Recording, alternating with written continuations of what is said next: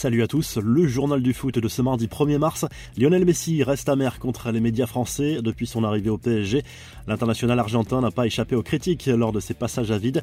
Une situation franchement inédite dans sa carrière. En Espagne, le meneur de jeu a toujours été protégé par les médias, y compris lors des humiliations du Barça en Ligue des Champions. Mais en France, Messi a découvert qu'il n'était pas la star intouchable à qui il était en Liga. On se souvient par exemple de ce fameux 3 sur 10 attribué par l'équipe à Messi pour son match face au Real Madrid. Une note qui avait provoqué un tollé à l'étranger et notamment en Argentine et en Espagne. Une chose est sûre, Messi a très mal vécu ces critiques et a fait part de sa stupeur au cadre du vestiaire en découvrant ses reproches.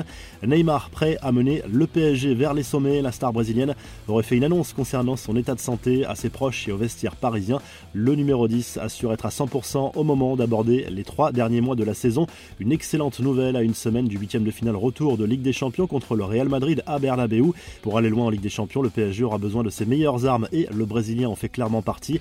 Les infos et rumeurs du mercato, pas question de changer d'entraîneur à Lyon. Jean-Michel Aulas a réaffirmé sur la chaîne L'équipe sa confiance en Peter Boss. Le président de l'OL pense encore que l'entraîneur néerlandais est capable de mener son équipe sur le podium de la Ligue 1 et d'aller chercher la Ligue des Champions. De son côté, Leeds a officialisé le nom de son nouvel entraîneur. Il s'agit, comme prévu, de l'américain Jesse March, l'ancien coach de Leipzig, licencié par le club allemand en décembre dernier, prend la succession de Marcelo Bielsa. Il s'est engagé jusqu'en 2025. L'éternel Gianluigi Buffon repousse encore sa retraite à 44 ans.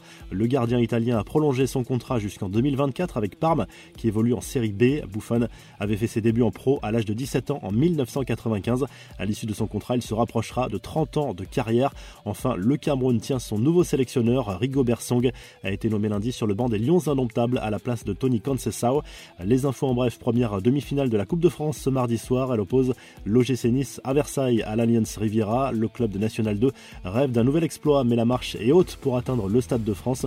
L'autre demi-finale opposera Nantes à Monaco mercredi soir. Des nouvelles de Franck Ribéry, victime d'un accident de la route dans la nuit de dimanche à lundi. Le joueur de la Salernitana a été transporté à l'hôpital pour un léger traumatisme crânien, mais il a rapidement pu rejoindre son domicile. Le Français n'était pas au volant lors de cet accident. Les suites de l'affaire Clément Turpin qui avait refusé un but à Lucas Paqueta dimanche soir lors du match entre Lyon et Lille. Les membres de la direction technique de l'arbitrage ont reconnu l'erreur de Clément Turpin ce soir-là, selon le patron de l'arbitrage français Pascal Garibian. Enfin en Espagne, Grenade condamne fermement le geste inadmissible d'un supporter à l'encontre du défenseur équatorien Carlos Acapo. Le joueur de Cadix a été visé lundi par le geste raciste d'un spectateur qui a imité un singe en le fixant. L'individu va être poursuivi. La revue de presse, le journal L'équipe consacre sa une aux sanctions infligées par la FIFA et l'UEFA à la Russie après l'invasion de l'Ukraine. La FIFA et l'UEFA qui ont décidé d'exclure la Russie de toutes leurs compétitions, ce qui privera la sélection russe du mondial 2022. Le Spartak Moscou est exclu de la Ligue Europa. En Espagne, le Mundo Deportivo se penche à nouveau sur l'avenir d'Ousmane Dembélé au Barça. Le journal catalan assure que l'international français n'a aucun accord avec un autre club pour une arrivée cet été et qu'une prolongation de contrat est toujours possible. Enfin en Italie, la Gazette dello Sport se penche sur le derby entre l'AC Milan et l'Inter Milan programmé ce mardi soir en demi-finale allée de la Coupe d'Italie. L'autre demi opposera la Fiorentina à la Juve ce mercredi soir. Si le journal du foot vous a plu, n'hésitez pas à liker la vidéo et à vous pour nous retrouver très vite pour un nouveau journal du foot.